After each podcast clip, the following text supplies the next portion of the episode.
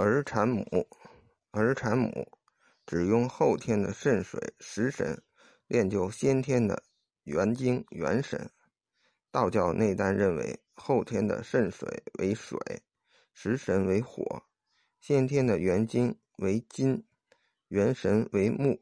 从五行相生来讲，金生水，木生火，金木为水火的母亲。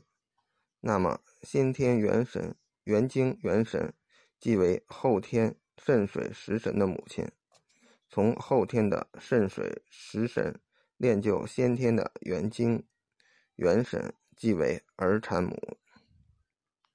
本人认为，“儿产母”这一个词道出了道教内丹功法以后天反先天，还有。